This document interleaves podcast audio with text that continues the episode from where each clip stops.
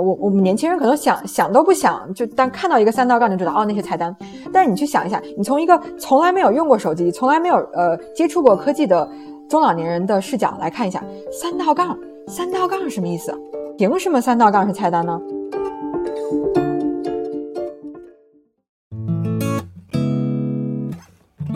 你正在收听的是《井号键》，这是一档因衰老焦虑和死亡恐惧而存在的节目。我们是董芷飞、蓝连超、徐静爱。欢迎光临新一期的《井号键》，我是徐静爱，我是董芷飞。啊，我们今天想用一个比较特别的方法来聊一个对大多数人来说可能比较陌生的一个选题，啊，叫做适老化设计。然后我们之所以想聊这个，其实最开始呃好像是我先关注到的，其实，然后我就分享给了董芷飞，然后他就这个议题做了一些了解，然后也采访到了这些呃这个领域的专家，所以我们今天想用这期节目来跟大家阐释一下，就是适老化设计它是一个什么东西，然后在中国到底处于一个什么样的状况？要不董芷飞，你能不能先跟我们介绍一下，呃，就最开始你对这个选题感到兴趣的点有哪些？最开始是有几个新闻比较戳中我，就疫情的时候，大家应该也有看到，老年人因为不知道怎么用健康码，所以就被公交拒载，然后他们去医院挂号也很困难。到年底的时候，工信部出了一个那个政策，建议很多 APP，尤其是影响到人们基本的生活出行的那一些，就推出。关怀版，或者说做适老化的改造，嗯，其实应该说是要求吧，不能说建议吧。工信工信部如果出了这个这个所谓的这个文件的话，它应该是政策上给到了一定的这个方向，应该是希望这些 app 可以更加的去开发出一些比较适合老年人、对老年人群体比较友好的这种符合他们使用习惯的这个产品。然后，我想其实想提一句，我最开始关注到适老化适老化设计。是关注到它在实体空间当中的一个应用，就是如果我们听众有在上海、北京，你们可能有关心到一些新闻，就是在一些比较老龄化严重的社区，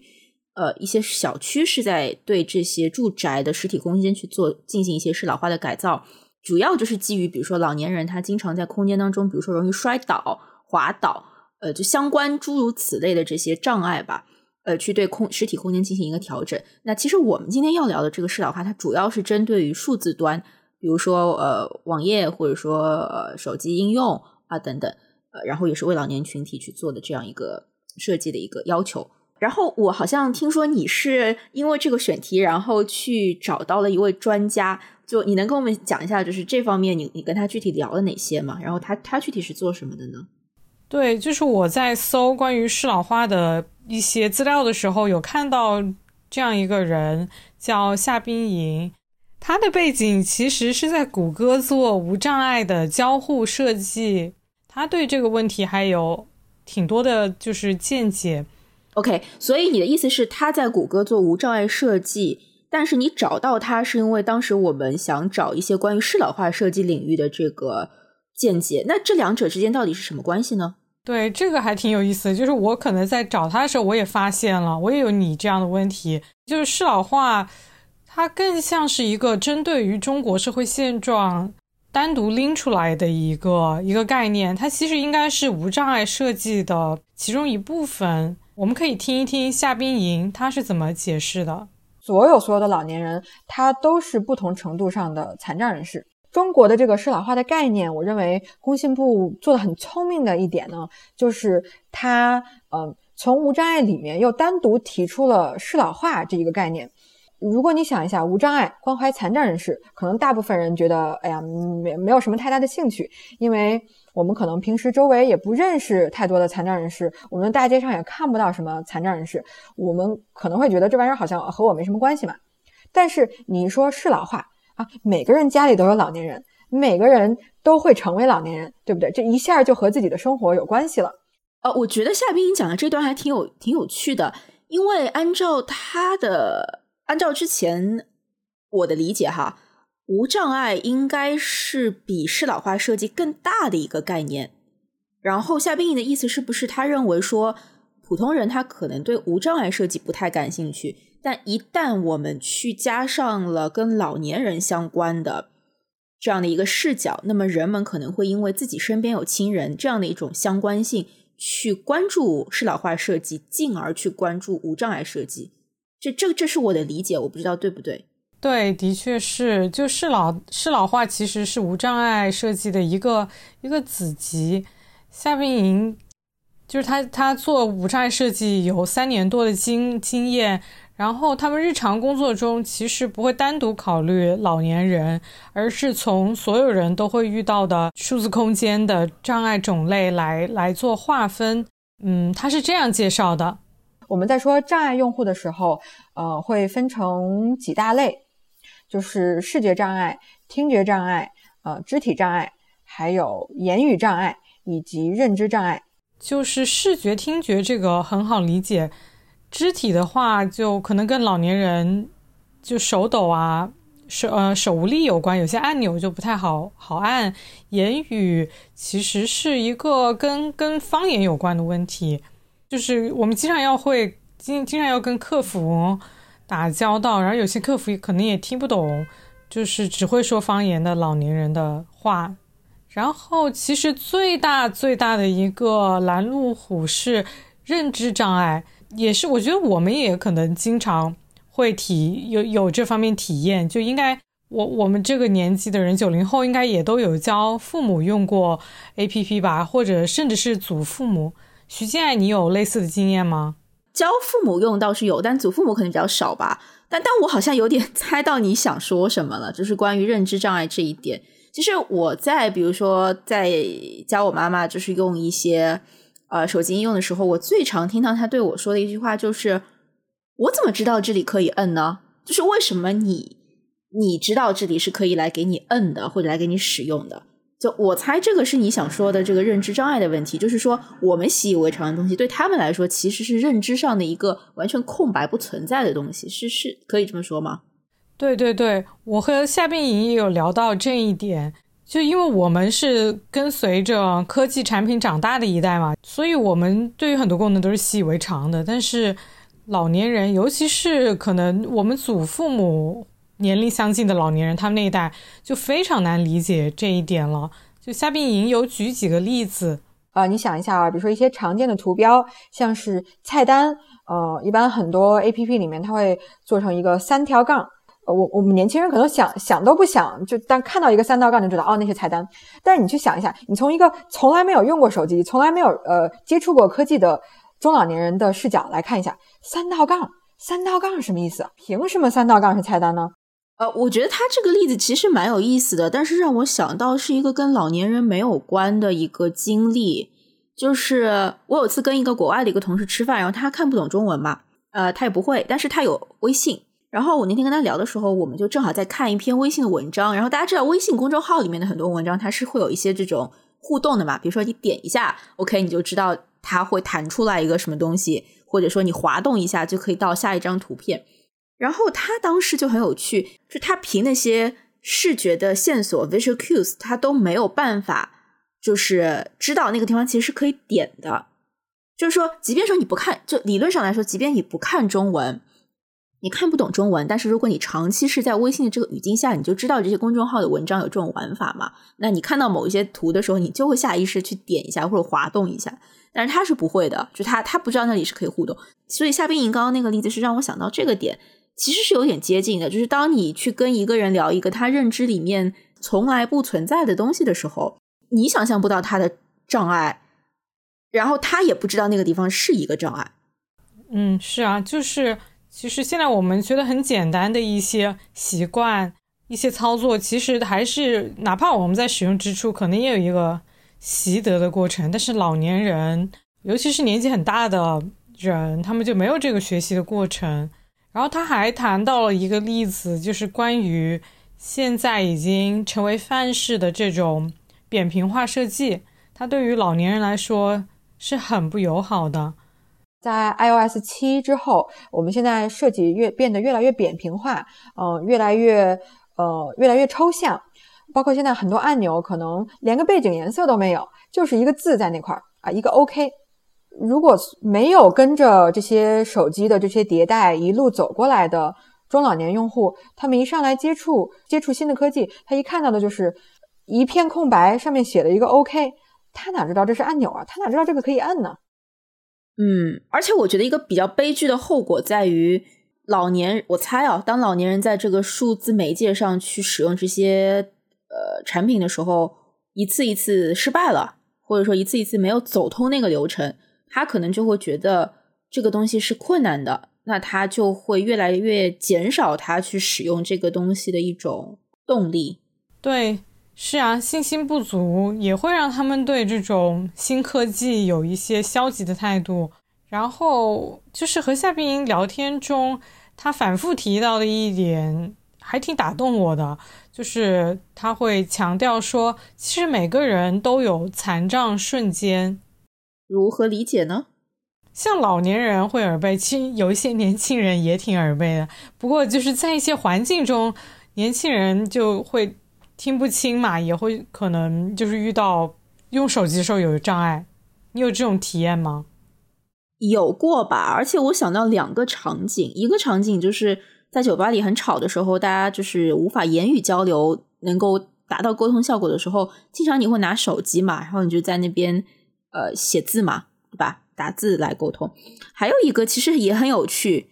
哎，我发现我们今天在聊这个障碍的时候，语言障碍好像突然变成了一个，我觉得跟我们今天聊的很多东西都相关。就我刚刚前面讲了一个看外国人看微信嘛，然后我想到有一次我在。呃，泰国旅行的时候，我就发现很有趣，就是有一个国外的游客，然后他应该是欧洲欧洲人之类吧，可能英文也不是很好。然后他和当地泰国当地的一个人在做沟通。其实我一开始以为他们两个人可能是聋哑人，因为他们完全没有任何声音，然后就用 Google Translate，就是一个人在上面打他的母语，然后翻译成泰文，然后。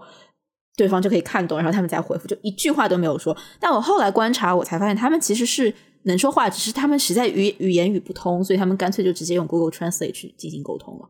Maybe 在这种场景下，其实也是一种残障瞬间嘛，对吧？就当语言失效的时候，它其实就是一种语言的或者说呃声音沟通的一个残障瞬间。对，然后听障也只是这个残障瞬间的一部分。我自己还有一个体验，就是我在做饭的时候，我就总是忘记那个那个菜谱的步骤，我就很希望这个时候我不用手碰手机，它也能自动翻页。然后其实我我我也是刚刚知道手机是有这种功能的，然后最开始也是为有肢体残障的人设计的。对，然后夏冰莹也介绍了很多类似的这种，就是突然一下我们觉得很不方便，需要一些帮助的这种。残障瞬间的时刻，我们来听一下啊，就比如说，呃，你在开车或者是做饭的时候，你的呃，你在专注干另外一件事情，你没有办法看手机，没有办法很好的操作手机。我觉得所有人都应该关注这一点，不只是因为啊，我们要关怀残障人士啊，我们要包容所有人，也是因为你自己会在生活当中经历很多残障瞬间，并且你老的时候会一定会成为嗯某种程度上的残障人士。对，这其实还挺好理解的。就是你在某一个瞬间，你的某某某一个功能丧失了，那你其实就是在经历残障瞬间。但我比较好奇，就是我们今天其实主题是想聊适老化设计嘛，所以在中国的话，应该是工信部是去年年底，就是二零二零年的年底出的这个政策是吧？就是要求这些应用去开发老年人友好的这些产品。那我就比较好奇，现在到现在怎么说三个月了吧？对吧？三个半月了，啊。大概是到了一个什么样的一个进度呢？其实就是滴滴和支付宝在工信部出台这个政策之前，他们已经就是在已经加入了这种适老版或者说关怀版。对，然后工信部这个政策一出，就其他更多的体量小一点的 APP 也开始做类似的事。他们有的可能做的比较简单，就是一个。把字体放大了的主菜单，有的是可能更复杂一点，比如单独推了一个一个小程序啊，或者说一个那个新的 APP。但是我发现有一点哈，就是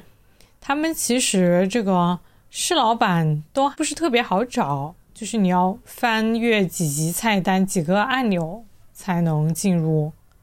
所以我清理一下，你的意思是说，就是比如说像滴滴、支付宝这些比较呃。流量比较高的这些应用，他们其实在他们的主应用，就我们每天在用的这个同一个应用 App 里面，他们是有适老入口的，只是说我们不一定能很方便的找到，是吗？对，这些 APP 都藏得很深。然后我为此去请教了一个刚刚做好适老适老版本的 APP 的产品经理，他跟我说呢，因为这些商业公司都得考虑收入，他们很担心，就是年轻人也会去蹭老年人用的那那些简化的版本。如果是这样的话，就那些增值的功能啊，或者一些广告啊，就没有收入了嘛。嗯，所以他们把就把老这种适老板都藏得很深。所以本质上来说，一方面这些 App 他们可能会有工信部这方面政策上的这样一个压力，但他们其实也夹杂在一个矛盾之中，就是因为你刚刚讲的另一方面，他们也必须去考虑他们比如说流量、广告就是收入方面的这样的一个一个一个因素吧。所以是因为这样的原因导致，不过这蛮有意思，因为像你刚刚讲，比如说滴滴支付宝都有老年版，我是从来不知道的。啊，我我觉得可能有可能，就像你刚刚讲的，就是基于商业上的原因，它确实把它藏得很深，那么导致像我们天天用它的年轻人，其实你还是依然要用很复杂的这个流程，才能最终去使用到它实际的这么一个应用的福利。你跟夏冰有聊到这一点吗？就是他他是怎么去看待这样这样一重矛盾的呢？他也发现了这中间有一个有一个天然的比较难调和的矛盾。那么你想一下，站在滴滴的角度，他发现做了老年版，然后我的收入下降了，年轻人都跑去用老年版了，怎么办？为了 KPI 呢，那要么把老年版变得更难用、更不好找到，或者说功能更少啊，让年轻人不得不去用标准版；要么就是，呃，这个玩意儿太太浪费钱了，我们实在没有办法支持，之后可能就被就被删掉了，就嗯就不了了之了。其实做这个市老板，对于这些商业公司来说，它是一个。社会价值比较大，但商业价值可能比较小的事情。然后还有一个，还有一点啊，简直可能是算雪上加霜了吧？就工信部其实是不建议 A P P 的市老板加广告的。这个要求我看到就觉得挺。嗯，滑稽的吧，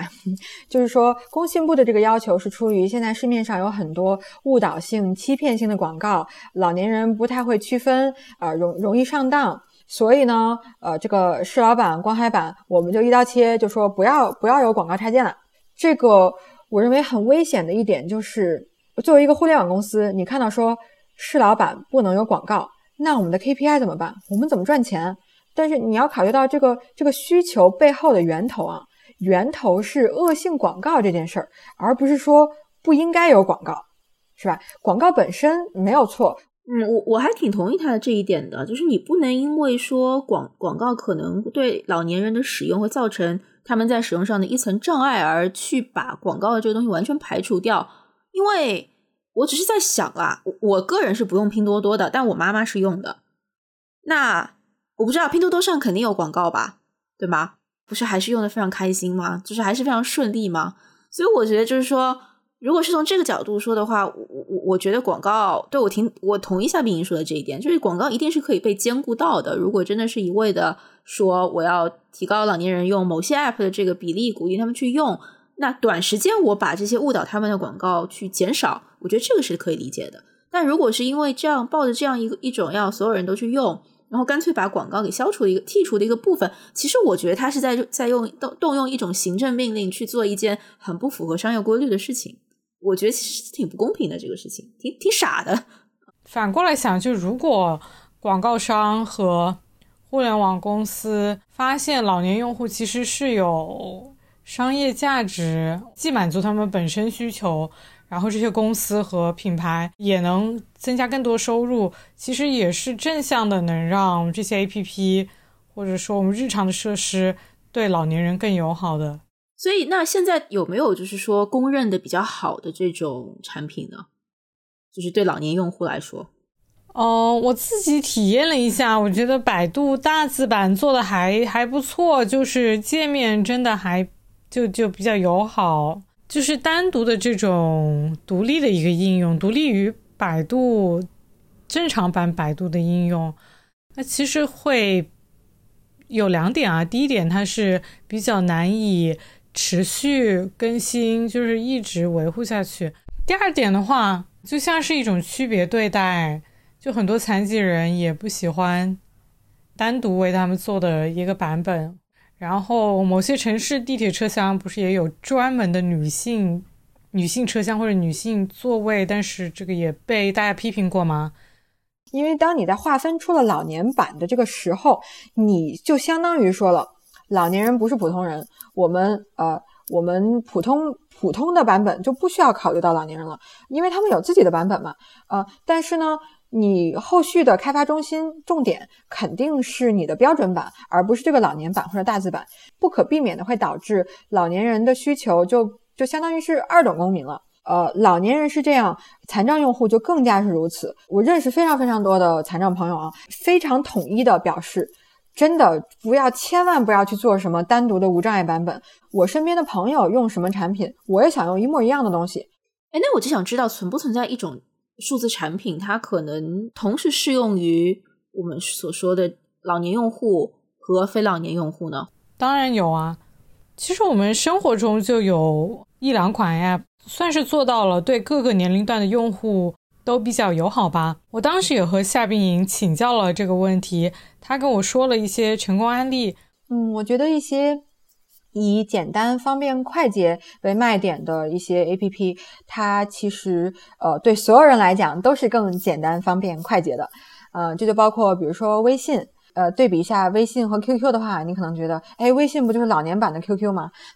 但是呢，嗯，它微信对所有人来讲都比 QQ 功能更简单，呃，更方便，更好用。呃，再比如说抖音，呃，它操作非常简单啊，划几下，点几个大的按钮，没有太多的，嗯，那些比较复杂的东西，呃，界面也更干净一点。呃，也是对老年用户更友好的。嗯，其实也不光是老年用户，也是比如说下沉用户，呃，十八线小城市。那么，呃，那些用户可能他们和老年会在很多程度上和老年人有呃类似的需求。像是呃，他们可能没有大城市的年轻人这么多的接触到新鲜的科技，呃，他们需要比较简单的操作，再或者可能他们的设备没有那么好，啊，屏幕比较小啊，或者是呃不那么灵敏啊，他们就需要更大的按钮啊，更容易读的文字等等等。我我觉得这个点还挺有趣的，就是某种层层面上来说，呃，以年龄去区分用户，它也许是一个。比较快捷的一个标尺吧，但是更多其实是从使用习惯上面去区分的。就是我觉得他会把老年群体和一些小城市的这些下沉用户，呃，并列在一起去做这样一个思考。这个这个还蛮有趣的。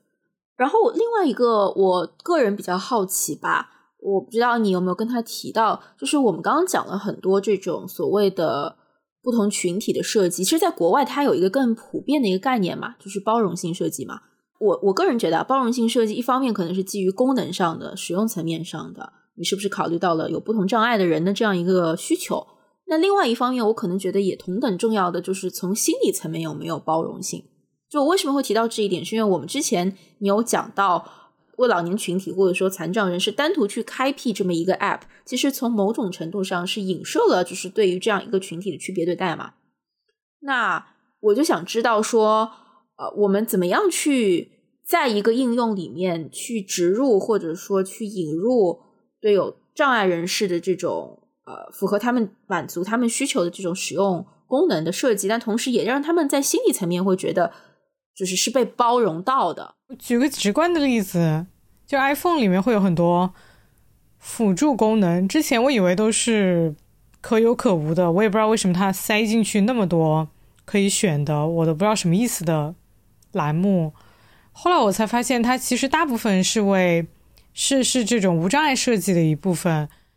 然后其实普通人也能也能用到。比如说苹果，它这么做，一方面也是。希望残障人士能用他们产品。另外一方面，也是因为美国在这方面法律比较完善，就是如果你不做到不做好无障碍包容性设计的话，其实是是有可能被消费者或者被一些组织给告的。去年美国最大的一个披萨卖披萨的一个公司，因为他们的网站无障碍没有做好，呃，一个普通的盲人用户把他们告上了最高法庭，然后他们披萨店败诉，然后社会也有很大的舆论压力。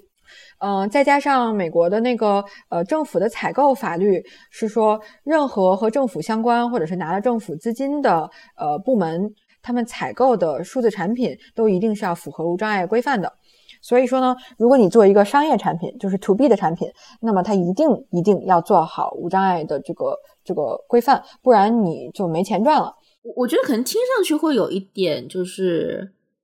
呃，怎么说？听上去会有点俗气，但是我觉得，当一个公司发展到发展到一定阶段的时候，所谓的这种社会责任、这种 corporate responsibility 的东西，其实它，你当然可以说它是一种公关手段。但我觉得，当一个公司它要保持一定领先的时候，它一定会去想有一些创新，一定会去想一些怎么样可以让它它的产品有具有更普世的一个价值。你刚刚举的那个例子，我觉得很多大公司可能是有这方面的一个。呃，责任感的东西在吧？然后你刚刚讲到美国的时候，我觉得比较有趣。我以前在美国的时候就坐公交车嘛，就是大家推着轮轮椅，然后一个人坐着轮椅去上公交，这件事情太常见了。就会发现，突然车它的那个呃高度，它就会往下降。